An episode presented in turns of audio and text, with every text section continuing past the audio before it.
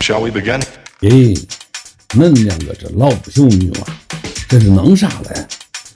三十多岁了，不好好生娃，搞啥博客嘛？哎，这博客是啥？那咱们就开始吧，就不用进片头了。本集是第一次，就是嘉宾在公司 会议室录的一集，嗯，可以体现就是嘉嘉宾就身处水深火火热之中，也百忙之中抽出这一个小时跟我们聊天。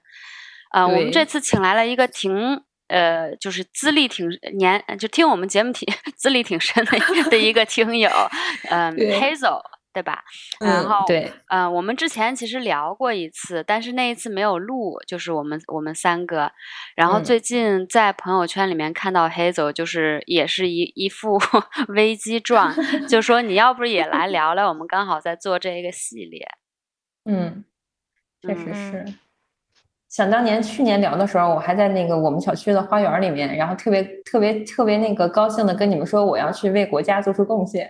然后哦，对，记得吗？我要 为我要为我们国家的这个这个事业做出贡献，然后我觉得我们能能能帮中国什么的，然后去去年还整个呈现出一种都别拦着我，我要上的那种 那种状态。对啊，而且其实也充满嗯希望的，而且后来呃一开始就是你我我们聊了那个一周工作四天之后，你真的就是跟你的领导谈了，对对对后来工你现在还是一周四天吗？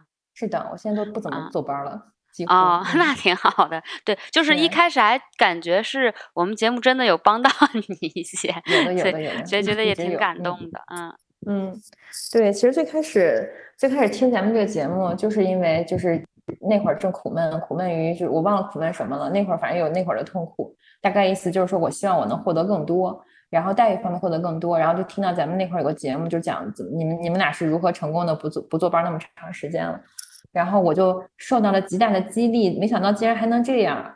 然后一一开始觉得能这样之后呢，就开始赶了。然后当时后来就跟公司谈谈成了就，然后后来还就还回来跟你们留言说福报，获得了福报。嗯，那会儿确实是，那后来发生了什么？那个时候，啊嗯，和现在最大嗯的不同是什么呀？嗯，我先我先交代一下我这个我这个人啊，就这个这当前这个样本，他到底是个什么状态？就这个人物角色到底发就是什么背景？背景其实也是我是我今年是本命年，三十六岁，然后嗯，就是就是等于说一直是一直在一个比较好学生的路径上吧，就是毕业学校还行，然后毕业之后赶上零九年的危机，然后在那会儿吧，就零九年之前，我觉得我是一个特别混沌的状态人生。就小时候我妈信佛，所以所以在我们家要求就是去掉一切执着心，就特别的那个佛系。然后那会儿想说，哎，不以物喜，不以己悲。然后你们怎么着无所谓，学习就该学，好好学。但但是等于说什么也不追求，就跟大家现在追求那个状态挺挺像的，比如说冥想、正念那种的。我小时候过的是这种生活，嗯所以心里一片澄净，然后就是对人也特别好，然后那会儿就过得挺幸福的。然后到上大学的时候也是想说，我大学都是考上大学了，我这个考上一个好学校了，我我只要拿毕业证就行了，对吧？然后也没有人告诉我说你毕业要要要怎么着，要不要留校，要不要那个拿个户口啥啥啥都不知道，所以我大学四年特别颠儿，就玩的可高兴了。然后玩完了之后，等到大学毕业，零九年赶上经济危机，被扔向社会的时候，我们家基本上，呃就我们家背景是属于啥也没有，只能靠孩子们自己奋斗。然后当时就又就是又在北京上的学，就只能在北京奋斗。所以从那一刻开始被社会打磨，然后那会儿开始发现说，我我必须得事事处理的好，事事都得做好，然后我的老板才不会难为我。然后再加上又是好学生的的一路以来的培养的习惯，所以就比就听不得别人说我一个不字，就自省到我，我觉得我一日不止三五省三身啊，就是感觉 就恨不得时刻都在自省。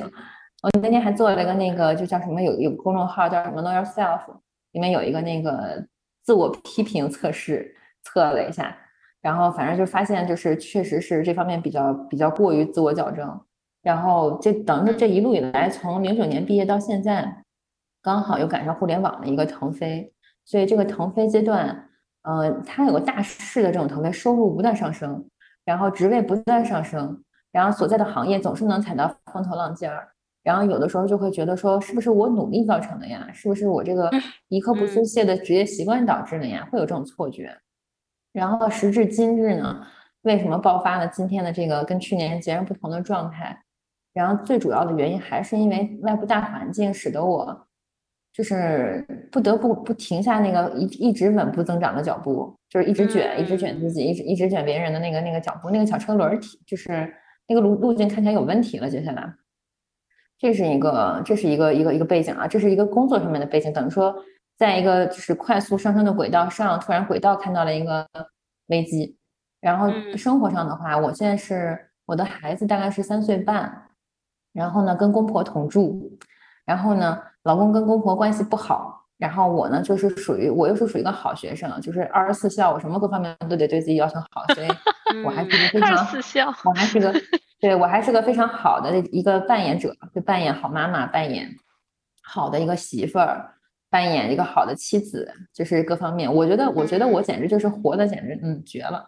就是我恨不得真的是有个 楚明的世界拍拍我吧，我可太我可太榜样了。然后然后生活上的话，就是等于说就是你想我每天可能加班到九十点钟回家，然后原先是真的很忙。那你这一周工作四天不是白安排了？就还一周还是工作那么多个小时？就是原先对呀，然后再加上叠加疫情吧，疫情有个好处就是说我不得不在家，不得不在家，孩子来说比较好。但是不好的地方就在于说，我操，就是被摁在了一个，就是全天在摄影棚里。我懂。嗯 嗯。然后，然后，然后我这回家本来就晚，然后有现在，因为我对工作，我那天被我老公在停车场骂了一顿。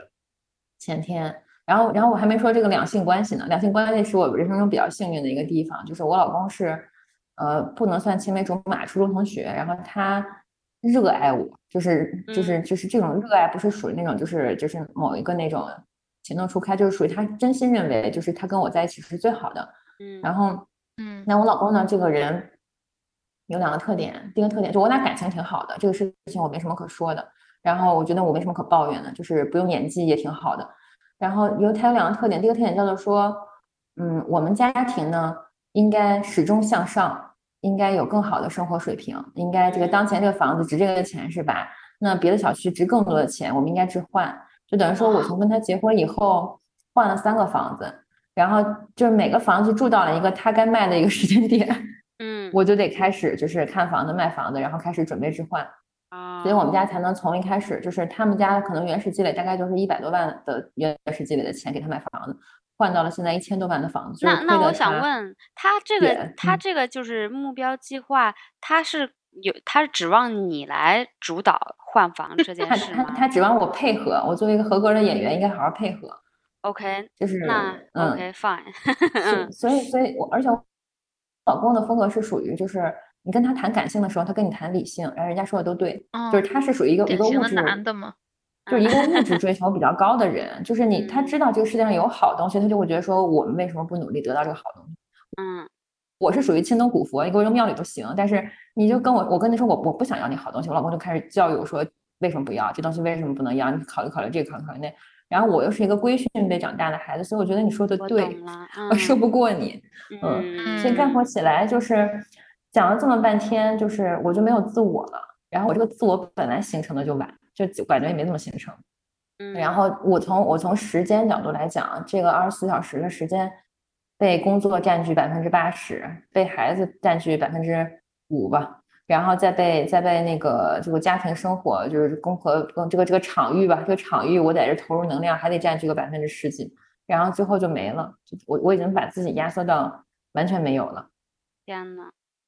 而且这，而且你说的这个比例给工给工作的这个比例真的是比较可怕，竟然给工作了百分之八十，我我听下来觉得这一点是比较啊。我被我被我被我老公训斥的点也是在于你为什么要给工作百分之八十？我后来想，那不是你要换房吗？哎，他还真不是说指望我挣钱，他只是只是只是我每当跟他说我们就是佛一点儿躺平一点儿，他就开始跟我说你以为现在我们干嘛？我们现在是在隧道里捡金子，就是 类似于这种。然后我觉得你最大的问题就是你老公啊。哎，这个这个，我觉得你最大的问题就是你老公。我觉得还有就是他，你和公婆一起住，然后再加上这个演，回家还得继续演。嗯。那么如果你想象你，如果你的老公不是这么一个。一拼的人，你会那么拼吗？既然你从小都比较佛，对，其实其实是有一定的原因的。这事儿我前两天跟我朋友聊的时候，他也一针见血的指出来了。我从来没考虑过这个问题，确实是。然后然后我都这样了，不是吗？我都这么配合了，二十四孝，我都如此二十四孝。我我孩子现在对我是迷恋，就是觉得说他妈是世界上最好的妈。我就我觉得我真的是演技之真之善。然后嗯，然后那个我老公前两天骂我的一个原因，就是不是真的骂啊，就是属于就是他很难得说我个不字儿，我都这么好了。就是在那个停车场，就是跟我跟，因为不能为什么在停车场说我呢？是因为上楼的话，孩子就要哄哄睡了，而且我们已经九十点钟在停车场了，好又又没脸上楼，在在没脸上楼更更晚了，所以五分钟之内得把这架吵明白。然后他训我的点就在于说，他觉得我的生活中没他了，优先级没他了。然后这就说回到那个工作里面百分之八十为什么会这么多？然后我前两天剖析自己发现。我跟他，包括我跟他在剖析我自己，承认错误嘛。我觉得我我工作上有两个事情会使得我非常的投入。第一个事情是属于危机处理，就是危机处理是说，比如说未雨绸缪。我觉得我的这个性格是属于我不能算特别乐观，就是我一旦看到了一个风险，看到了一个危机，为什么我老是能踩在时代的点儿上？就是因为我在我在这个这个我当前的风口还好的时候，我就感觉到这个风口会有问题，我就会比较未雨绸缪的做准备，所以总是能踩到点儿上。但是这种是个负面的动机，使得我对危机的这个事情特别的敏感，使得动但凡工作上有点风吹草动，我就如临大敌。这个会使得我的这个就是投入会自然而然增加。然后另外还有一个点是在于，也不知道怎么形成的这个贱毛病，就零九年到现在这工作以来，我对于工作的这个完美主义、吹毛求疵也是越来越强的。然后所以就是屁事儿，比如说我这个文档的这个字体，比如这 PPT 的所有的样式。它为什么不能统一？我就宁愿花我的时间去把它全都弄好。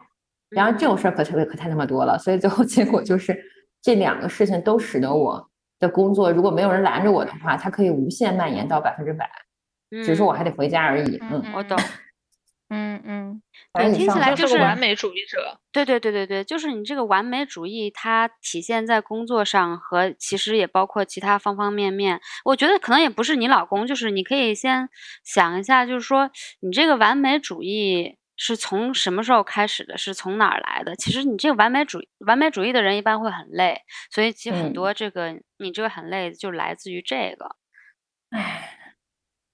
我觉得这个完美主义吧，哎，我跟你们说，从听你们播客那会儿，是我的一个职场的价值观的一次很大的一个震动。就是一方面是你们的这个视角启发了我，然后另一方面是我当时的工作做了一个离老板更近的一个工作，然后那一次价值观震动，使得我稍微松动了一点我的这个完美主义。因为我原先我后来反省了一下自己，包括我现在在教孩子嘛，然后我发现，就是你像我们小孩小时候接受那种教育，如果家庭管的比较多的话。然后就是什么？你你需要做好自己啊，你需要就是为别人考虑啊，然后你需要就是做一个道德上没有瑕疵的人啊，这种的。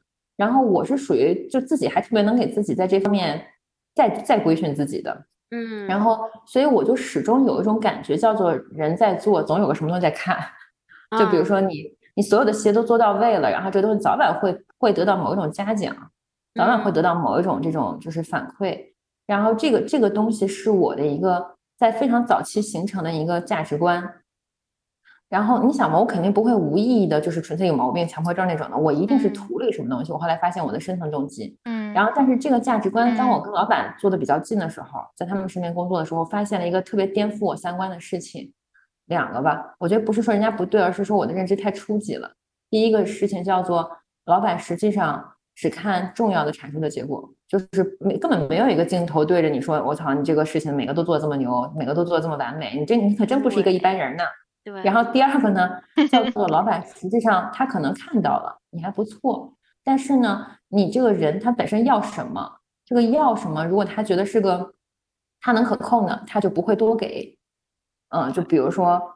嗯，对吧？就比如说，我都挣这个钱了，我都干成这个德行了，我还不吭声，他会觉得说你就只这样，哪怕你我知道我是你是你是我是我是低贬低你了，但是你反正也没闹嘛，嗯，然后就真的是爱哭的孩子有奶吃，就这两个事情，而且你要在你比较最有价值提出一个条件，就这几个事情是我在那一次的工作经验当中被震撼到了，然后从那之后我发现说没必要嘛，二八原则赚二十就行，嗯。但是那二十我也能给自己搞很多，你看我朋友圈 那二十，我也能搞出花来，有的是可以。对啊，发现了，就感觉去旅游跟军训一样。而且旅游是我老公的节奏，嗯，拍的拍的照片也全部都连展现的都都比一般人展现的高级很多。哎，旅游旅游是我老公的一个爱好，就他默认为就是他他的旅游风格是都都不都给老子动起来，今天怎么能在酒店呢？都给我动起来那种风格。哎，那嗯嗯，对，那我就我还很好奇，就是你为什么把工作放这么重？就是先不说这个完美主义和你老公想要向上，因为你老公也可以很向上，你也可以配合他，但是你也可以就是以一个轻松的姿态配合他，也不是说呃你也不要好更好的生活或者更好房，我觉得这个和工作没冲突，但是在这个前提下，你仍然放了很大的精力在工作，就是你。你跟你跟工作非常较真儿，这个是为什么呢？哎，你说的问题都很关键呀，不愧是不愧是啊，走在零售道路上的人，就是这个很关键。就是我我包括我最近不是崩溃了嘛？我崩溃了得有两三个月了，就是我都能理解想死的人的心情了，不是我真想死，而是我是我我能理解那种深深的无力感。就是我后来在反省自己，说到底是为什么？我我我觉得我这次大崩溃的一个很共很关键的原因是。我这个人就是你，你说那叫什么 M 什么，就是那四个字母那个，据说准又据说不准的那个测试里面，我是那种价值导向的。特蕾莎修女啊，曼德拉啊那份儿，就是一定有一个比我的人生更值得牺牲的价值，就是怎那种的。我听出来了。对，就是你看我去年跟你们在小花园里，有的有的，听我听我说啊，这这这是最可悲的地方，这是一个特别我真的特别 就是无解的地方。就是你看，我去年跟你们讲的时候，我做这份工作已经很多年了，五六年了。然后我做这份工作的时候，因为我发现我的这个岗位吧，因为我不是偏那个设计方向的嘛，我这个岗位其实没有人知道怎么管我，没有人知道怎么给我定够。然后我这个人是属于你让我扫厕所，我也得定个够，我也得定个意义和价值，我也得把这厕所弄成十里八乡最最干净的厕所，就类似于这种的。或者说，我觉得今天我帮到人了，我觉得那个啥，我特别高兴。就是，所以我一直以来的自我管理都是我要自己给自己定一个有价值、有意义的目标。然后你看，其实干到去年的时候跟你们聊的时候，是因为在当时的那个国际环境以及中国政策以及就是经济形势情况下，我真的认为中国是在上升阶段，且中国的上升阶段，我所在的这个行业，我所做的这个工作是能够直接贡献的，哪怕这个事情最后不像钱学森一样历史上有我的姓名，但是我认可这个。大于我人生意义、个人意义的这么一个意义和价值，然后这个事情它是，你看它跟我的本能是契合的，我一定要为了这个东西驱动，而不是说我为了今年能挣几百万，或者是明年公司公司能怎么样，嗯，怎么样表扬我，就不是为那个。然后这个是我工作的一个很深的动力。然后我在我的专业方面有一定的天赋，所以当我认可这个价值的时候，然后我就能够知道说那百分之二十最重要的事情是什么。只要我认可这个够，我认可这个价值，我就能把它实现。然后，但是现在真正崩塌的原因是这个价值我不认可，就是我我现在找不到，没法哄骗自己一个新价值了。这个就这个是为什么？这个为是为什么过去工作很重要，现在我崩溃了的原因。嗯，我觉得就是，我觉得，嗯，你说，你你找的这个，你找的这个够啊，太太完美，太高尚了。你可能对你可能嗯。忘记也不是，也不能说忘记，就是你可能没有欣赏到人，其实有不，其实人的存在不需要那么高伟、高大宏伟的一个够，可能是这样子，一个就是一个定位。对，张老师，你刚才我觉得，嗯。嗯，你说，对我觉得你，我觉得你就是当你把你的。嗯，目标定在外界的时候，就只能说明一件事，就是因为你不了解你自己。嗯，你 你会把自己说的折射折射在外边，因为你觉得这件事我呃又是我的专长，我又非常容易能在这个事上得到正面的回馈和一种进步成长的感觉，所以我就先逃避到这件事里。我偷坏成这个了，是的，是的。哎，我就先不面对我自己了，反正我现在很忙。你说的特别对，你说的特别特别特别对哦，你俩挺厉害的，你俩是摘出来的这个境界吗？每天关注在自己的世界里，挺厉害。就是我那天怎么发现？你说的这事儿非常本质，你说的特别对，可能你俩更接近这个本质的部分。就是我过年前呢，给自己定了个目标，因为我我我隐约的发现，我是因为对我现在当前的要做的工作的价值不认可，导致我的崩溃。但是我节后回来要面对一屁股的，别人全依赖于我的推动才能往后走下去的这个东西，甚至别人的生死都由就他的这个岗位的生死都由我这儿的一个工作决定。所以我我逼着自己说，我一定得节后振作起来。但是。我提前给自己定了一个目标，这个目标叫做我接下来要怎么怎么样，成为这个行业里面怎么怎么样，做成怎么怎么样。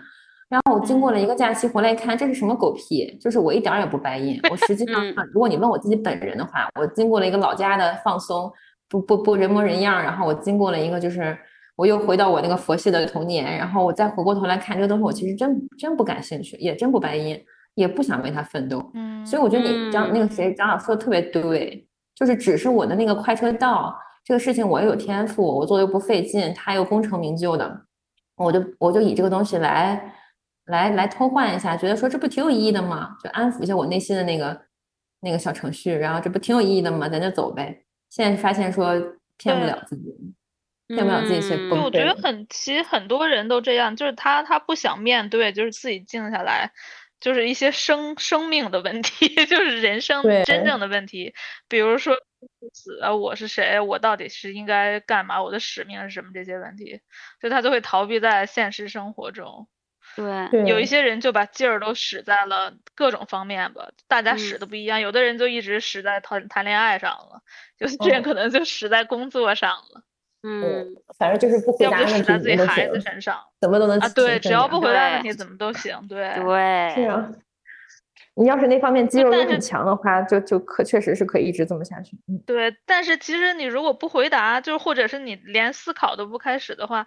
这个人就是可能是在在比如说工作技巧上会成长很多，但是在心灵上是永远成长不了的。就对对对，就就不就永远会在闲下来的时候感到非常空虚。没错。而且我发现听你们那个播客，包括前面两位同学难兄难弟，我觉得也认识到了一个问题，叫做你欠的早晚要还。这个是 是三十六岁还还是四十六岁还？他早晚都得面对这一刻。是，尤其是环境有压力的时候，嗯，对啊。其实我觉得，就我有刚刚都都感觉就是为什么就是，嗯，就是你你你老公就是就是怎么说呢？就你老公其实潜移默化的影响了你，是因也是有一个原因，可能就是你老公总是给你很多正反馈，所以你就是很听得进去他说什么。然后在你很听进去他说什么的，他的那套，比如说他的价值观，就就渐渐的移在了你的价值观上。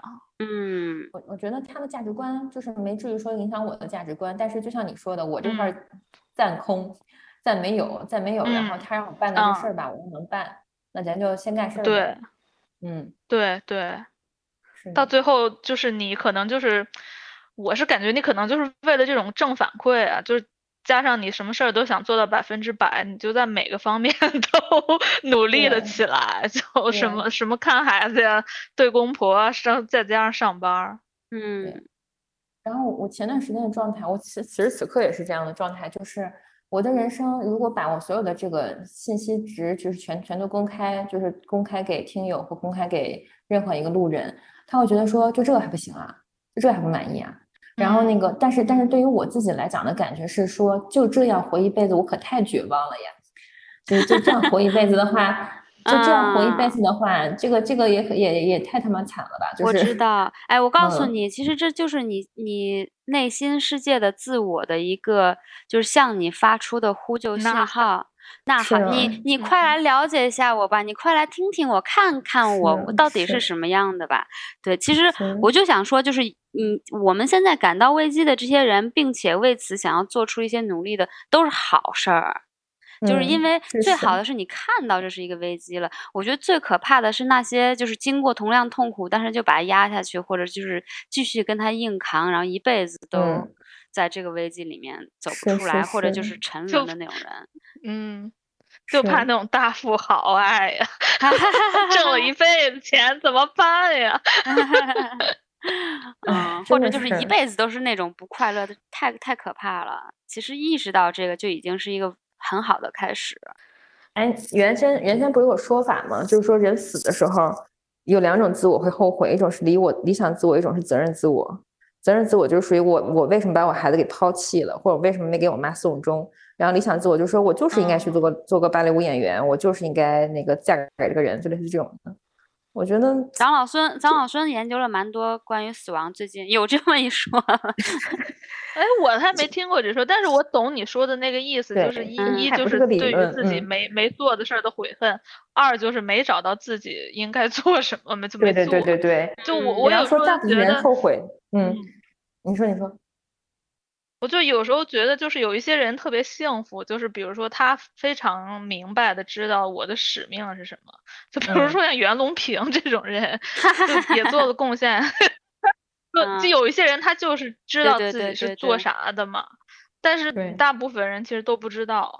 我觉得那种人特别幸福，这可能就是那个你刚刚说那个第二个自我，那那叫啥？对，理想自我。就是理想中，我就希望能这样。哎，原来不是有个，就是你我不是看很多书吗？就是那个你俩也看很多书，但是我看的书全都是属于成功学有用之书，就是必须就是，就是一刻不不得不得甜。但工具书对，然后然后那个有去年年初的时候有本书特别好，叫那个精要主义，就反正概括起来就是他讲这个书就最核心的意思就是说你要花更多的精力去找到这个理想自我，你你能做且擅长。且爱做的事儿，他说别的事儿就都都都就就就不要浪费时间在别的事情上。然后那个书当时给我挺大的触动，对，只是说，就像就像刚才说的那个，我那个肌肉太勤快了，我的这个肌肉但凡有点那个能让我逃避的时候，那个事儿我就先干起来了。嗯，我感觉你好像就从连看闲书、看闲书这种事儿的，我都感觉你好像不断要求自己要进步。对呀，傻逼呀！我就真的醉了。所以我就想说，那你看了那本书，有没有尝试着去探索一下，你到底喜欢什么？你到底享受什么？然后我跟你讲，就是你说的很对。哎，我有一个笔记。不不，我不想。我跟你讲，就是这个事儿真的是，我之前看过好多书，就是讲那个为什么人会抑郁。就当我还没抑郁的时候，嗯，然后因为我们团队有有人抑郁，我就觉得这是我的责任，我怎么给人搞抑郁了？然后研究了一通之后，我发现就是这个真正的社会的矛盾，包括为什么现在人都这么痛苦的原因，是因为这个社短时间内啊，咱们这个经济周期的这个阶段呈现出了一种社会都是在上升的，然后有一种假象叫做，其实当前的社会让那个按照那个书讲的话叫做功绩社会。就是说，公济社会认为生产要扩大，人要变牛逼，然后人不牛逼之后还会有平替，就类似这种。然后在这个公济社会下，人的价值观就会容易变成说，我也得符合这个公济社会的这个所需，就是也得保持这样的一个东西。然后，但实际上这个公济社会所需的这个东西，它是因为公济社会是无限的，人的生命是有限的，所以在这个过程中，再加上人人都是这样的一个大趋势、大的主流、主流的舆论，个体就会觉得说，我怎么还不够好呢？我怎么跟别人比总是还不够好，以及我永远就应该上升上升上，这个东西最后使得这个人抑郁了。就这个道理，我我能明白。然后我现在其实也是深受其害。然后 是呀，其实自然规律永远都是有起有伏，有就是有高有低，这样子才对对。哎，这这个书说的没错，对，嗯。然后你说，对，就是人被工具化了。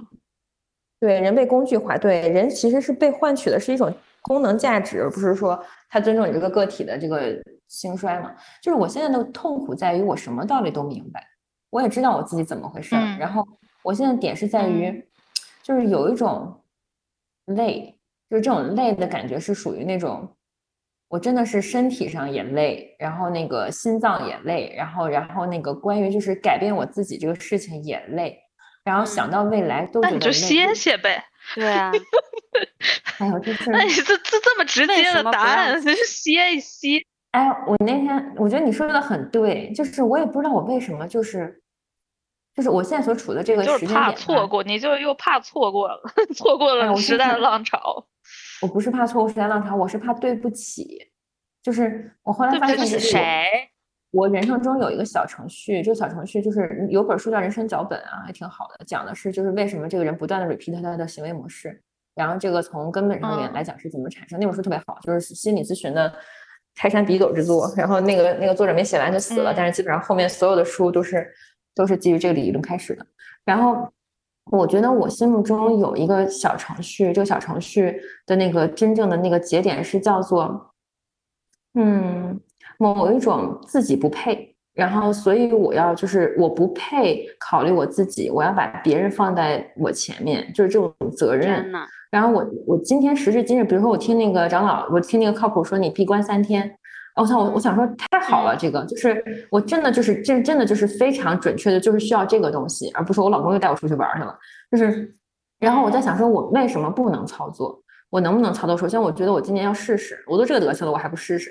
然后我可能找一个周末，然后试一试。然后，然后我会我会真的会 block 我自己的一个，就是采取自救手段的有一个程序，这个程序叫做那个人生脚本里面其实提到了，就是很多事情是你不能给自己这个许可。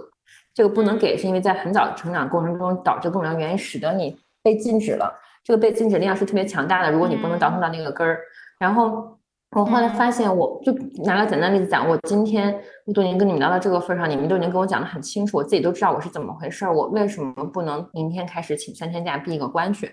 然后这个事情其实，在我的程序里面有一个有一个没有 permission 的东西，是叫做说，只要但凡有大于我的需求。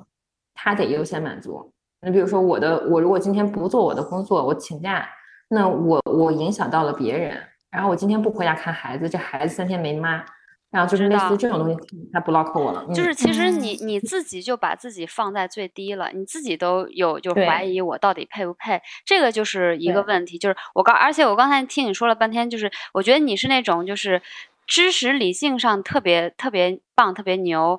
然后你可能，我觉得你其实反而看了太多这种书。你现在你最好今年可以定一个目标，就是不要看工具书，你反而可以看看看看闲书、小说或者心灵方面的 书。看看因为长老的书，因为对你听听，因因为我跟你讲，你有一件事情，你可能。就是完全没有做过，就是你你从你好，我感觉你从来都没有信任你自己。你要听听你自己的声音，就是你要知道，其实你自己的内心深处的那个直觉的那个智慧，是比所有的这些书都聪明的，都智都那个懂得更多的。你如你太被这些书或者是别人的社会这种价值观所洗脑，其实你现在今年可以应该往。往内看，你去听听你自己，而且你要就是看看你怎么样能把自己慢慢的把在这个社会所有人际关系地位上提上来。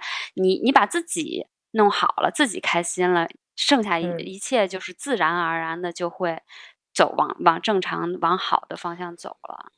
嗯嗯，对我给你，你可以自己给自己写一句话，就是我再也不看工具书了啊，因为我已经是一个非常好的工具了。今年我要 变成，今年我要变成人啊。你说的对呀，你已经，你现在，你现在就这个状态啊，就是那个老板巴不得 需要招聘的工具人，就还没给你布置任务，你就想，哎，老板，我惦记着你呢，我来。对对对，哎，你说的很对，是家里 婆婆还没洗碗，就是我来。哎，是的，所以就不想不想过了嘛，嗯，累死了要。就别看工具书，我觉得你越看工具书，你就会越。呃，依附于那个体系，我觉得很很很多那个现在社会社会人的那个困扰，就是比如说，大家可能可能想想，好像是不是说我就是每天追求钱啊？但是大家最大的那个恐惧其实就是没钱，然后你就不自觉的你就会走上一条能挣钱的道路，不是？但是这个钱就是一个社会化的产物，我就在想，你你对那个你和那个钱的关系越紧密，就是你越想要越依赖那个钱，你就会越被那个社会的规则紧紧的束缚住。没错，嗯，是，就，你你一旦被束缚住，你就你就会所有的东西，你的那个思路，你的行为都陷入到他的那个规范里。等你你想一个人被绑着手脚的时候，他 能不抑郁吗？嗯，对。而且而且，你知道有个最要命的点，对于我来讲，就是有的人他就是爱钱，然后他爱钱，他爱买包，他爱那些东西，所以我不管怎么样，我今天拿到了这个包，拿到了这笔钱，拿到了这个 title，我还能高兴一会儿。然后我是从小就佛，所以我其实对于这种功名利禄没有感觉，就等于说我辛辛苦苦的干成这样，然后我只是觉得我尽到了一份责任，我只是在想说他妈我还得活多少年呀？这个驴拉这个磨还得拉多少年呀？嗯。但是你不要忘记，就是你周围人对你的影响是潜移默化的。就是你可能觉得我不爱钱，但是你的家，比如说你的老公是一个爱钱的人，就他就会用温水煮你，给你煮五十年，你试试。你到最后也很担心，哎，没钱怎么办？对，我是觉得说，就是哎，对，确实是，哎，我觉得你你们俩说到一个本质，就是我老是听，我老是听信一些非我自己的这部分的所谓正确的这个观念。我觉得这个确实是，我觉得他说的对，那那说的对人可太多了。对，嗯，他说对人太多，而且而且也对，而且他说的对和你你怎么想没冲突，有的时候。对，没错，嗯，所以我觉得你接下来真的就是可以放松一下，看看那种特别治愈的书，什么日日本那种什么山茶文具店那种的。今天今天有一种感觉是从你们俩这儿获得了一个许可。啊，你要自己给自己学呃许可呢，而且你你你是在放松的状态才可以看到自己，你一直都放松，就真的也就是离越自己越来越远。对，我觉得就就是你得那个先看清，嗯，就自己，然后你这样就让你就能分辨出你周围的那些声音了。就也不是说分辨出哪个是对，哪个是错，你可能就能分辨出哪个适合你，哪个不适合你。有一些就是在耳旁风，听一听就过了；有一些你就你就可能真的听进去了。嗯，哎，挺好。我觉得，我觉得，我觉得这不过你这个中年危机，我估计现在也挺多人都有，因为大家都感觉 钱不好赚了。嗯。嗯，我觉得，我觉得，尤其是这种大比较简单的嘛。嗯，是是是是，整整体都不好的时候，更更容易面对像这个问题。是的，对啊，很多妈妈不都这样？我觉得其实，嗯，哎，我问问你俩啊。就是一一方面，就是听众听到这里啊，我不是这次还有个勾吗？本本期播客不是有个勾吗？我自己给自己定了个勾。哎妈呀！我觉得我前面该交代的这些，然后你俩帮我看这些，已经能把我的这个角色大概什么情况，遇到了什么德行的毛病，然后有什么情，有什么可能跟大家能够有借鉴的，发善知识能够已经有了。然后我我其实挺想挺想问你俩的，这是为我自己的目目的了，为我自己的这上这个时间上这个节目的一个意义，就是。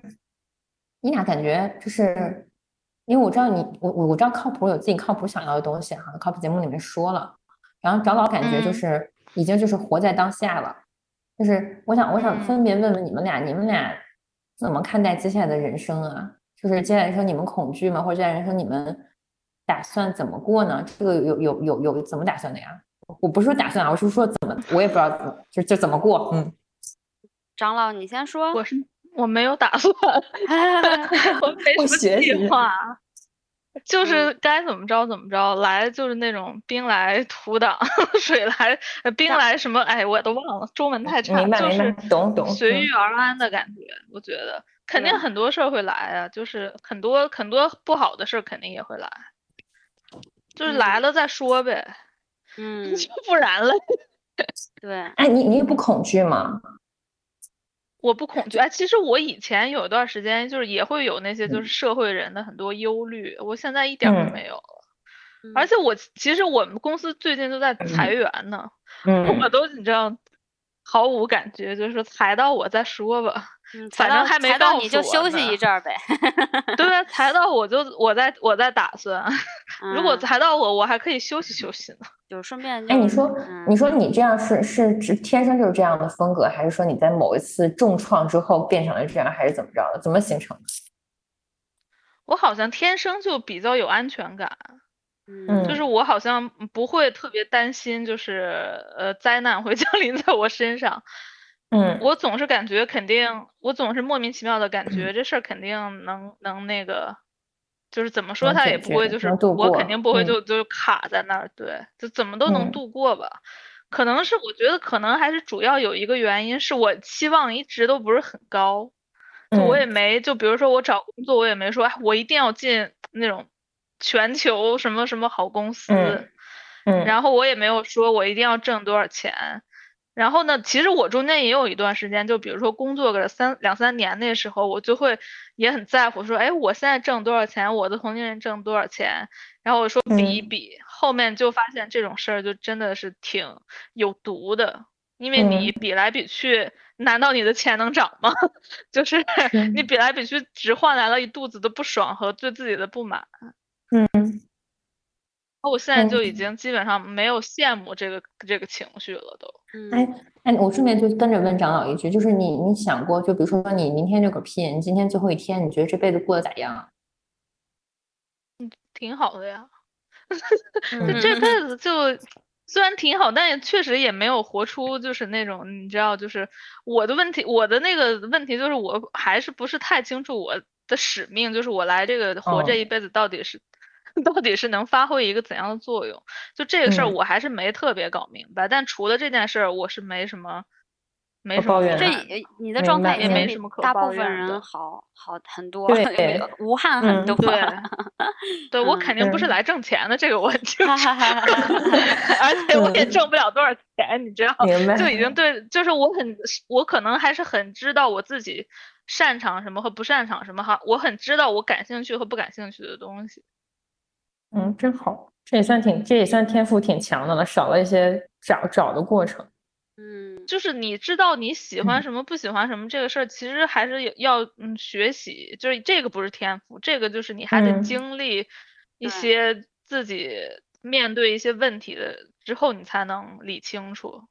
嗯，而而且我发现就是你喜欢什么不喜欢什么，虽然你现在可能觉得我应该好像知道，但真的有好你自己有好多方面潜在的方面你是不知道的，你不你如果不打开自己不断尝试，你是不知道的。嗯嗯。是，反正我我可以以一个就是以前我可能以前会和会和你比较像，就是完美主义。我以前也特别喜欢定计划、定目标什么的，但我现在就完全跟之前截然相反了。我现在的状态就是完全跟着心走，而且我就是现在。就是经过这一两年的这个自我向内的探索，我现在对自己就是信任很多很多，就比以前嗯嗯信任很多。所以我现在也我你说我未来的目标什么，今年目标什么，我也就觉得我不用定目标，因为我就跟着我的心走，随遇随遇而安，随波逐流就可以了。而且我以前也有恐惧，然后我这个也是呃在。辞职的那段时间，就是慢慢的把这恐惧克服了以后，后来就就觉得这些恐惧都就是不是不是什么恐惧了，就是那个其实那个结追根究底那些恐惧，就是还是对自己的不信任，说我要万一不能成呢？万一要是我妈又说你看吧，我说的怎么样？反正就是对跟我自己的对自己的认可和我妈对我的认可之间有一些。就是纠结，说根就归根结结底不是很信任自己，但是现在我就很信任自己了。以后我觉得不需要计划什么，而且我现在嗯辞职快一年了吧，嗯，反正就是跟着心走了以后的经验告诉我，就是这样其实是最好的，因为真的就是你心中无恐惧，就不会有什么坏的事情。发生有事情发生，当下解决就可以了。像别的没法控制的大的环境啊，经济情况，我一点儿都不操心。哇，因为我根本嗯，因为我根本对外外面的环境一点控制也也，它它就像天气一样，下雨了，刮风了，我根本没有办法去改变这个。我为什么要担心的？你你你唯一需要就是哦，下雨了，那我就带个伞吧。嗯，你还能。干嘛呢？对吧？而且我要再，我觉得我再再用一下我上一集跟长老孙说的那个，就乐观主义者大脑运作方式的那个 meme，再再给你说一遍。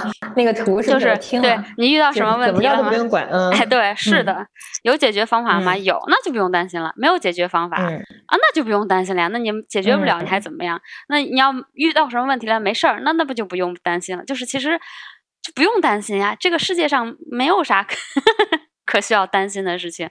说到底，嗯嗯，对啊，而且我都不明白你为什么就对自己没信心呢？你都已经成功这么优秀了，这不应该就已经很好的建立起了那个对自己的信任了？哎，你们说这个信任对自己的信任到底是指什么呀？就是就是我的判断没有，我的判断没有问题。对，就是第一是第一是听到自己的判断。第二是告诉自己自己的判断没有问题。就其实我我跟你说这是怎么样形成，就是因为你是个好孩子，好孩子从从来都要听话，你把听话放在自己上面，你把作为一个好的。妻子好的员工放在自己上面，而实际上有的时候你自己有一些声音，你就把它压下去了。你说，但是我要听话呀，听话了才是最好的。实际上，你那个自己的声音是比别人这些你要听话，这是给你一些社会价值观的这些人，成功学的价值观比那些人聪明多了。而且你自己的人生是你自己的，有好多东西是要靠直觉去判断的。嗯，对，就是那个判断，不是说我在那儿，嗯，算了半天数，比较了半天，拉了好几个表，最后我判断出来的那种判断，是当一个事情发生了的时候，你的直觉。嗯，你觉得我现在该干嘛了？嗯，你一定要相信那个直觉。对，我就我就我我觉得我真的是没没想过，从来没想过，我也没在书上看到过这样的观点，我觉得说说的特别对。当然，因为我们不是成功人士，我们写不了这种工具书，因 为我们愿意出这种。嗯，我真的是。而且你你难道没有从来没有跟着你的直觉做过事情吗？不可能吧？从小到我小时候有，我小时候有。然后，但是但我最近还有个问题想跟你们探讨，就是你们对于人到底这个人是来干什么的这个事情有没有一个观点？这个问题太大，长老你先说吧。我因为我觉得他 好像看一最近看那些生死之类的书比较没有，哦，没观点吗？嗯，人，我其实没没有，就我 你要我说佛教的观点，我其实也不是很想说。我觉得就人就是人的问题，就是人总是把自己看得太 重要了。就比如说人总会，你你如果问出了这个问题，人到底是来干嘛的？有，如果你很纠结于这个问题，那就说明你其实就是很把人或者很把自己当一回事儿。你总觉得人生 要有一个意义，对吧？对。但是据我的观察，对，据我据我的观察，人生的意，你就是前两天我好像还和李靠谱忘了，我还很和很和谁说呢？说就是人可能。你为什么觉得你的存在的意义比一棵树存在的意义更高呢？那你有没有问过一棵树存在的意义呢？就由此反观，你可能从来没想过这些问题嘛？你为什么树存在？为什么鸟存在？为什么鱼存在？但是你却总会想问，为什么人存在？这这就反映了一个问题，就是你这个问题就是有问题。嗯，对，一针见血。我觉得就就是人类太喜欢把这种。往往上拉这种高主题的这种价值观，太 obsessed with this kind of things。其实，嗯，其实我们其实生命本来就是一个奇迹，每就我们人和树和鱼都一样是奇迹，但是意义是是一个没无关紧要的一个东西，就是你活在当下。对，嗯，我觉得，我觉得对一切感到满足就是 就是可以就够了。对对对。我觉得我问这个原因跟小时候信佛也有关系，因为因为你发现，我发现宗教有个特点，宗教特点叫做我要先罚你，就你不行，你差，你是你是很差，你才会佛教嘛，你才会到人间。基督教也是，你是有罪的，你赎罪才能回天堂。就是他先假设你是个完蛋货，然后你先必须得通过一系列艰苦卓越的嗯嗯自己苦行，然后奋斗，对你干净了，你才回得去。然后，所以，所以他宗教对于这个人生的意义的赋予叫做说，你没别的事儿，你就是，你就是你，你最后一定有一个赏罚，最后一定有一个结局终判，然后以及你，你，你这个存在每天每时刻不是什么叫什么朝闻道夕可死吗？你这一天就是要要修行的。然后呢，当代社会的这种，或者不说当代社会，就说人类来讲的话，它又有人类繁衍的这种就是。程序吧，就娶老婆什么，结婚生孩子养送终什么这种，就是这个程序吧，它又有一个延续的某一种，它现实结果就延续了嘛。然后我最近比较比较崩溃的还有个点是在于我的价值观有点不知道该怎么办了。就是如果我活在当下的话，那假如说真有下辈子呢？我这辈子也没好好修行，也没好好回家，我下辈子还是六道轮回，这个我有点害怕。假如说就真的是就是没有下辈子，我享受当下。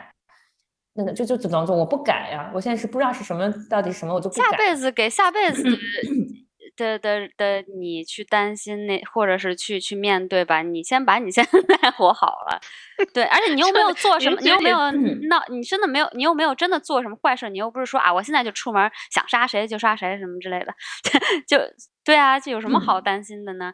而且在佛教，你说，嗯。在佛但佛教就，它也很有意思。它就是说，就是说，你每辈子都有一个课题，就是 就是说，你可能这辈子的课题，嗯啊，对你这辈子课题就是就是弄清楚我到底为什么我的意义，可能就是这就是你。但是，哎，再再说回那个宗教那个，我觉得他你说那审审就是那个惩惩罚机制，嗯，那个。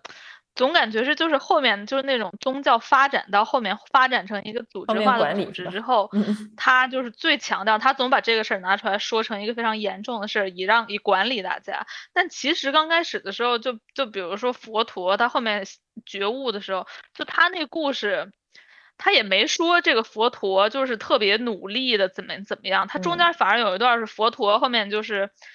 去做那个苦行僧了，就是 一直不吃饭，然后他在那边苦行了，苦修了六年应该是，然后最后瘦瘦成了一个骨架，然后他就说妈的，他也没说妈的，他就说苦行没有用 就我我不我不苦行了，然后他就后面慢慢的，其实他那佛教那故事最重要的一个一个一个道理，大家很多人都给忽忽略掉，就是他他就是说，其实任何一个人都有可能觉悟。这是他最重要的启示，但是后面变成就你知道，就大家就开始那个，你你就就每个人都剪出了一个，剪出了一个他生命中的一个点，然后把那个往大一发展，最后忽略了忽略了最先他的那个，他告到底告诉大家一个啥啥事儿，就是你不用非那个，你不要纠结于那些形式上的苦行，因为他测试了不是很多很多种修行的方法吗？嗯，到最后他就把所有的一切都放下了。嗯，而且道家是不是不讲这个？道家就是讲你就是该怎么着怎么着，高兴的活，是不是？逍遥自在。那道家讲老子那会儿肯定不想嘛，后面道教就开始炼丹了。对，而而且现在后来道教就是那个想要长命百岁了，也是不同方向吧。反正，an anyway 就是，对，我觉得你看你都操心到下一辈子了，你这个操心的真的是。规训自己，规训到这辈子还不够。对呀，嗯，烦死了。对，哎呦天啊，嗯，那个累死了，我觉得。对，然后还有就是，你得你得记住一件事儿，就是你在你操心下辈子的时候，你这辈子就已经过去了，就你的人生进度表 已经前进了。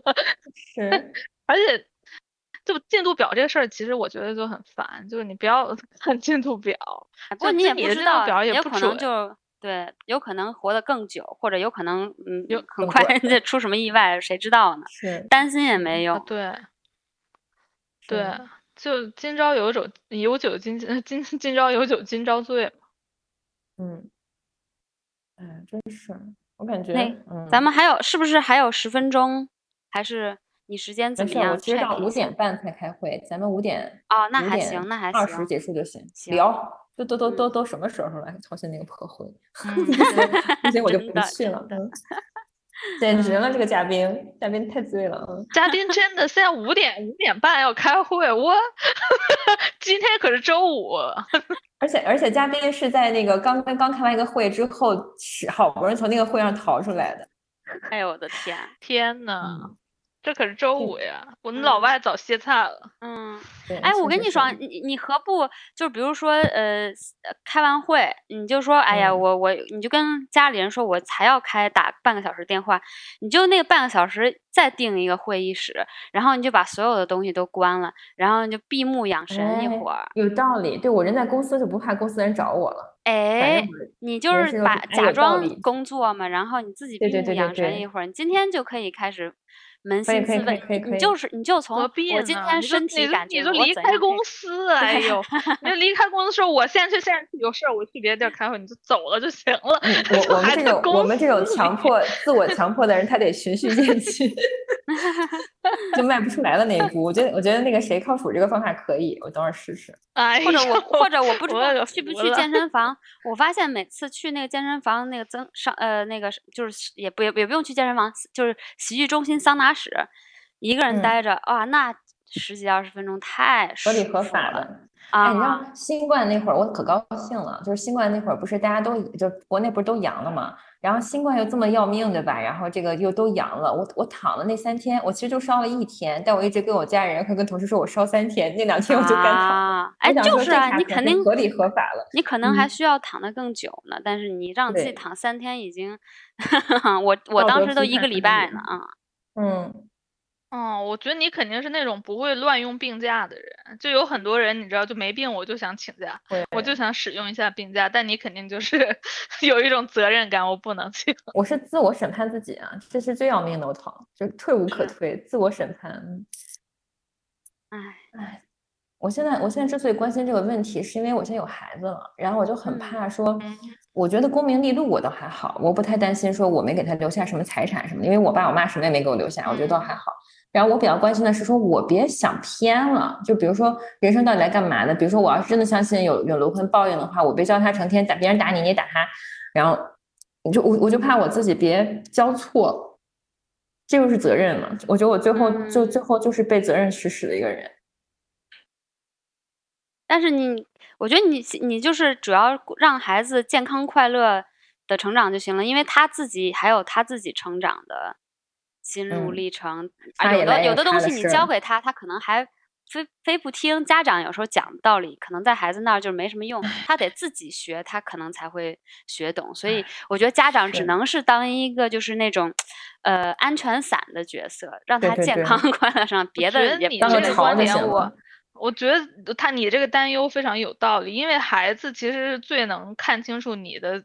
情绪的人，嗯，就是或者他能他能感觉到你是一个怎样为人处事，就是他可能，因为我我就从小就能明白，就是有一些的时候，我我我爸我妈他们是不自然的，或者他们是放松的，就我一下就能感觉到。所以如果你比如说你在家长期就进入了那个演戏的状态，你的小孩肯定是知道的，他肯定知道我妈从来没有哎，你好可怕呀。对你，你你，但现在这个点全都是就是，对对，我跟你讲，我我都担心我的演技撑不到三岁以后四四岁，我觉得我演技演技不太行。现在，对他肯定会知道妈妈很累干嘛，所以你一定要就是你一定要 做自己，调好，在他面前你你需要很坦然、很舒适、很轻、很放松。不然他肯定也会像你一样变成了一个紧张，或者是你知道，对对对，他就是你他，因为他那么小，他很容易从周围人的身上吸收所有所有他能感觉到看到的东西，他会可能从你身上就觉得，哎，是这个所有的人都应该是这样。嗯，我操，那太可怕了，把我的说说不好听，他可能会觉得是人前一面，人后一面，或者是就是总是要那个撑着，或者是矜持着。对，就所对，所以你这危机来的，我觉得非常非常时间点，对，这我跟你说太太对了，很有可能会这样。对啊，你所以就叫做自己嘛，你就 别演了，嗯，你先好起来，就可能是那个渐渐的要增长自己对自己的信任，才能才能放松，嗯。或者你我反正我可能感觉你那个我给你的建议就是 给也不是建议，就是你多给自己一点独处的时间。对对对，就算是就比如说，对，嗯，午午餐时间了，或者是就是这种，可能你也没有特别多时间，但是就比如说，我也不知道，可能你自己回家开车。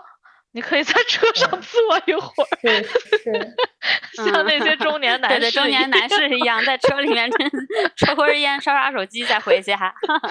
哎，我现在完全懂中年男士。我现在下班都出现过那种，就是在我们小区门门口，在小区那个楼下那个大门进门口站五分钟不想进去，就是进去无戴另一副面具。嗯，太累了。我觉得，我觉得你们今天讲的这几个事儿都可以。我觉得，我觉得今天讲的这几个事儿，其实不是说操作上给了我建议。我觉得最大的一个事情叫做两个正常人觉得说我可以给自己这个 permission。我觉得这个事情是一个比较大的激励。对啊，当然要给了。我就我觉得，就作为一个又工作又又带孩子的女性，就真的很需要一段时间自己待着。就老你不要跟老公混在一起，周末自己就出去半天这种。对。哎。哎，靠谱。嗯，我本来我你知道吗？就是我本来就是我刚生完孩子之后，就四处逢人就劝说别要孩子，嗯，然后之前咱好像 就是群里也聊过这事儿，就是你不是想要孩子吗？然后我那会儿，我那会儿其实因为还没有那么熟，我就不好说。我好像也说了，就因为我真的觉得有孩子之后的那个人生是一个不可回撤的人生，单行道只能走到黑了。然后如果如果没想的特别清楚，其实就是就是会比较痛苦，因为有些事情就是不知道他会这样，那你得接受。然后我那会儿还想说，我为什么今天想说来这个节目？我觉得一方面是。就是中年危机普遍嘛，然后我我我如果只是说光说痛苦的话，你们俩开导开导我也就罢了。我我主要想的是说，因为因因为有了孩子之后的一些痛苦，是真的没啥孩子的时候是不知道的。嗯，然后不知道这部分有没有你们想不想？可以来讲一期讲讲。对，嗯，包括听的人可能也会有类似的选择。就是我觉得有孩子这事情吧，我我有几个发现啊，就是首先我妈是一个特别好的就是二十四孝妈妈啊。就除了不工不工作的全职母亲，所以我从小的安全感就在于她永远都在，但她也特别碎叨碎叨碎叨碎逼碎逼，就跟跟靠谱你妈有可能有些地儿有点像，就对我有很很非常具体和什么事儿都非常高的要求。然后，但是但是我其实知道，就是一个一个这种这种母性的爱的这个爱还是 get 到的，虽然他这个爱的方式比较难受。然后我一直以为生完孩子之后，这个母爱会涌现。我以为这不是个开关吗？而且好多人跟我讲都是个开关。你生完孩子之后，他就是你的，然后你就怎么着了？你这个荷尔蒙也好，会使得你有母爱。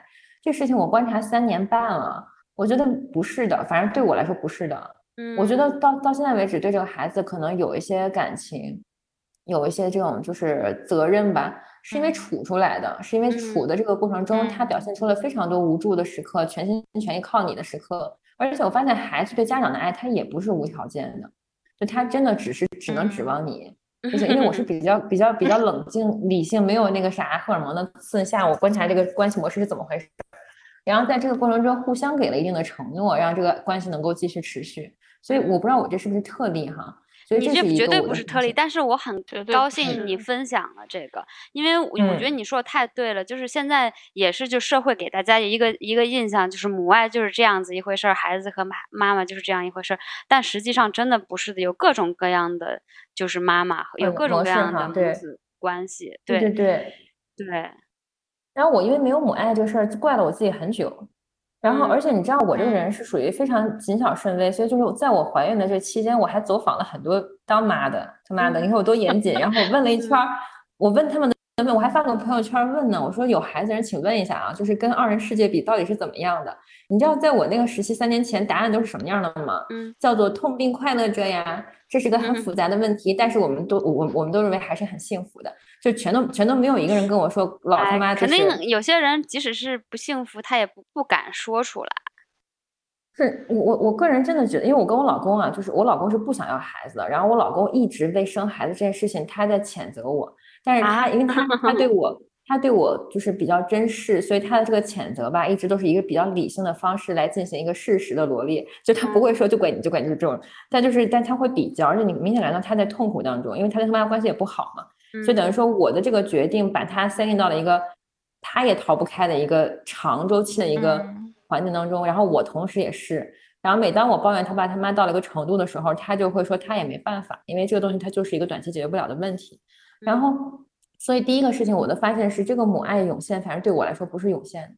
然后第二个我发现的问题是，叫做务必切切切实的考虑清楚，说是谁帮你带。就国外可能你们得自己带啊，我不知道。但就是在这个过程中，一定会出现一个情况，叫做说你有很多不得不，你有很多被迫，你有很多要妥协的。然后这个事情其实不太能事先做好准备，因为。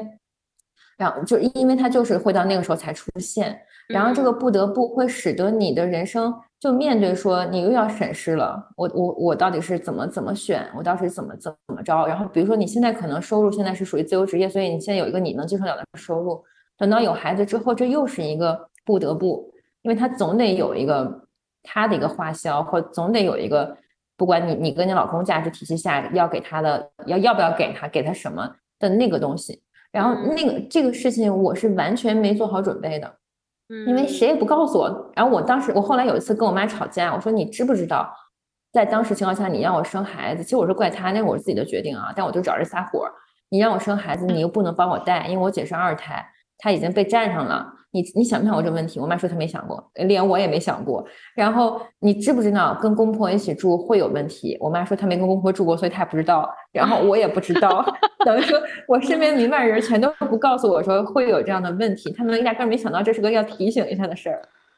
嗯，他他们可能都觉得这是你自你本来就是该忍受的事儿。对对对对，哪知道我我还是个有有有自知的一个觉醒的一个活人呢？就是。所以，所以，所以就是这个事情一定要就是做好心理建设。然后还有个事情就是，嗯，养育的冲突。就比如说我跟我老公关于养育的冲突啊，就是我老公他他他他 default 就是认为说我没有要这个孩子啊，就是你要养。然后但是他是个理性的，他是个负责任，所以他得养。然后但是当你看到说这个小孩对他可能会有一些一直哭哭唧唧、哭哭唧唧的时候，我老公就会表现出极度的不耐烦。他把他当一个成人对待，当一个成人的麻烦对待，而不是想说这是我的一个。一个 trade off，我的一个什么，就是我的一个选择，就不会这么想。所以就是其实双方对于这个事情的这个看法，其实已经注定了。就等于说你跟你老公对待养育孩子的一些事情的这个模式已经注定了，只是说到那个时候你才会让他表现出来。就这个事情，其实我也毫无准备。就等于说我在一系列的毫无准备当中，走进了一个我现在觉得这个不是很满意的一个局面，但是已经没办法解决了。嗯，那这个这种事情，现在确确实你也不能说。不能呃 把注意力放在 呃对后悔上或者怎么样，这些事情真的就是发生了，那那你就只能两个人一起去呃。想着怎么样去做父母，在你们现在已有的价值观 和那个事业事业的这个走向上去去一起努力。你想太多的，哎，其实我就不想要什么什么，这个反而会让你现在心情越来越不好，反而会让你跟孩子相处的时候，孩子肯定也能感觉到我是不是不不被需要，这个也挺挺可怕的。但是你说的这个就是说，你没想好要孩子，对你确实，我觉得确实是大家。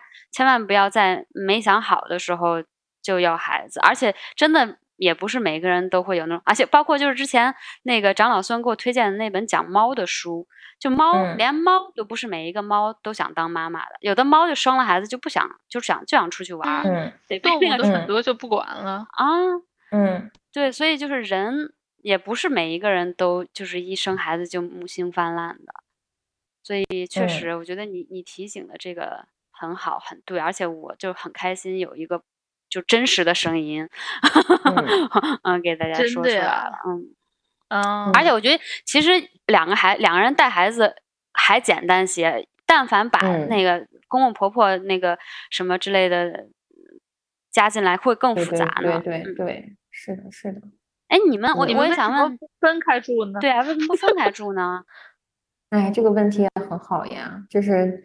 这个问题，这这这个问题，人性之复杂之艰深，就是就是理论上来讲，我现在的收入水平呢，够我再去租个房子的。虽然我觉得这个房价简直太他妈贵了，就是租一个房子，因为你你要分开住的话，小孩现在是属于幼崽阶段，所以就是又不能离得远，要不然公婆来的意什么什么，我下班这么晚。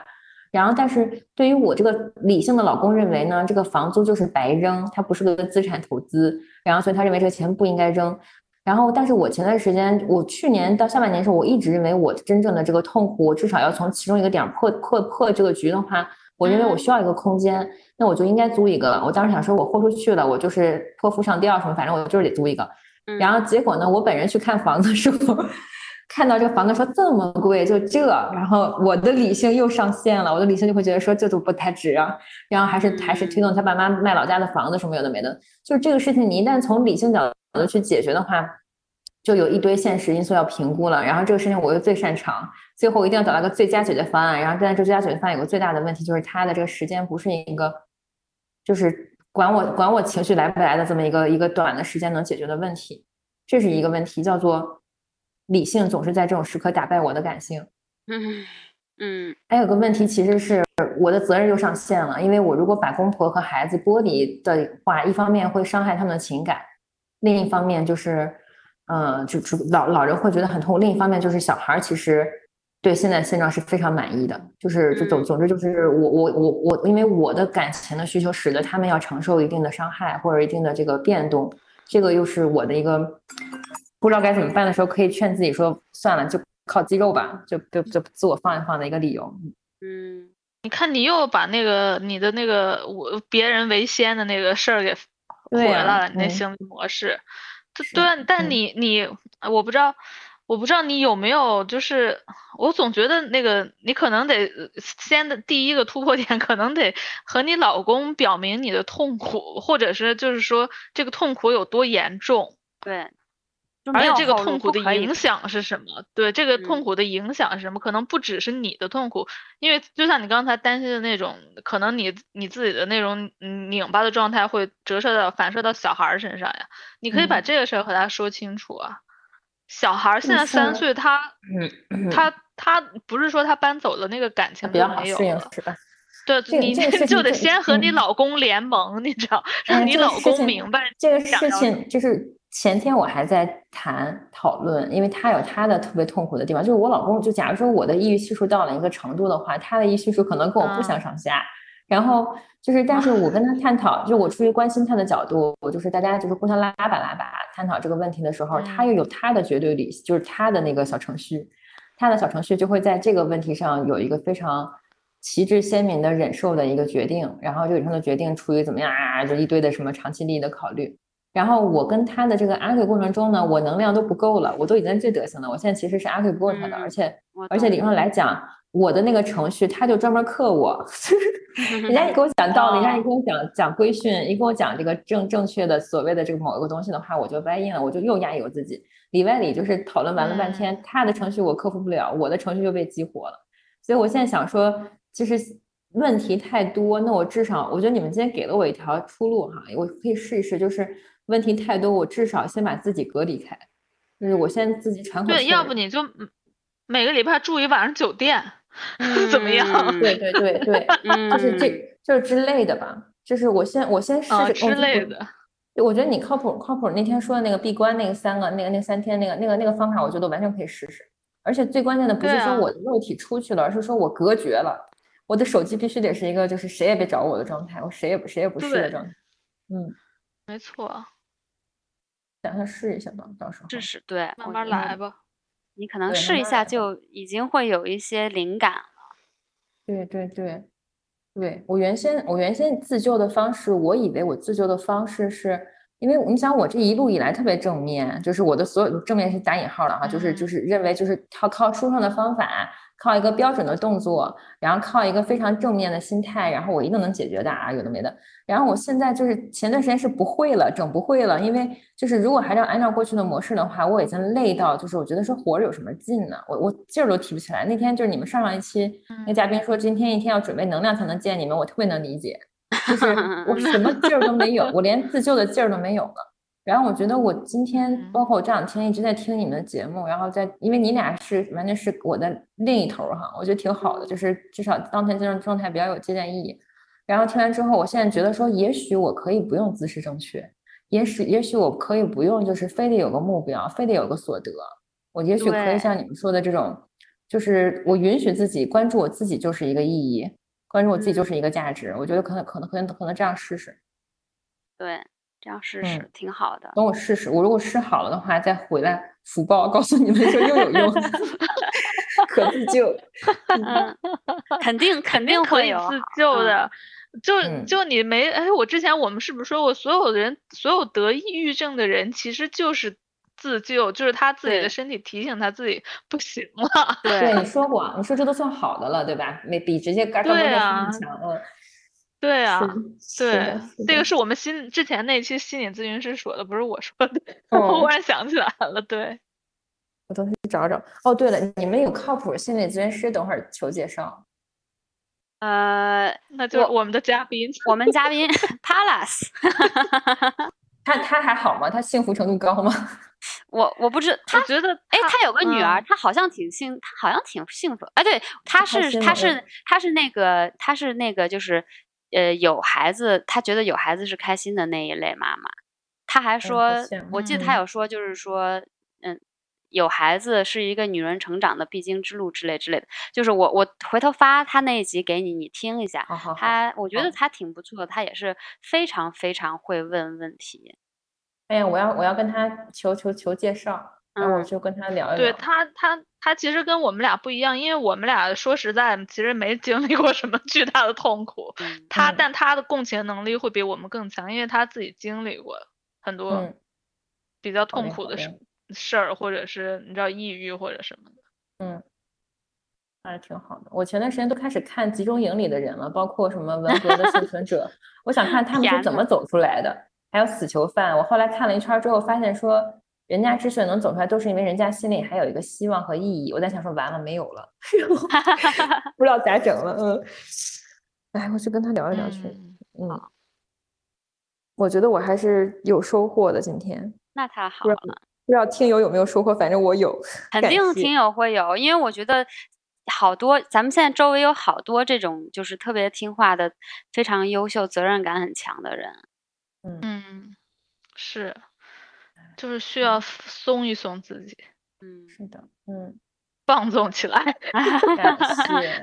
嗯，到时候看，到时候等我等我好一点了，然后我觉得如果能那个啥，如果能能有些方法，因为我觉得我比较比较好的一个优点是，就是如果我经历过它确实有用，我就能把这个事情总结出来。那我发现了，有没有些操作指南？嗯，有操作指南。嗯。特好，好，那到时候期待你就是试试，先可能对找找三天，然后咱们到时候再聊。那今天要不就先聊到这儿，再多给你一些时间准备你下一个会吧，会啊，太可太可怜了。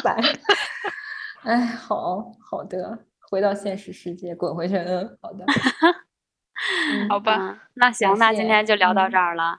好嘞，好的，拜拜，拜拜，嗯。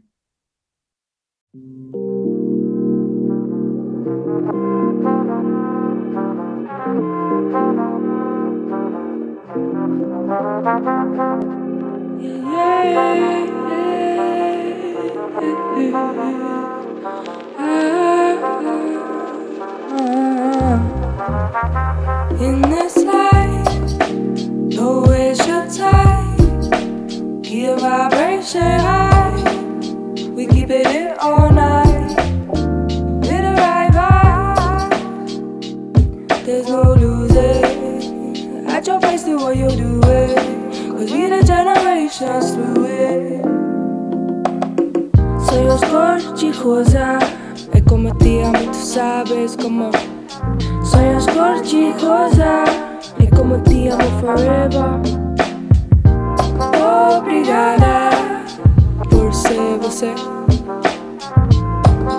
Te amo por ser você. Sonhos cor-de-rosa. Como toda music. And don't stop moving.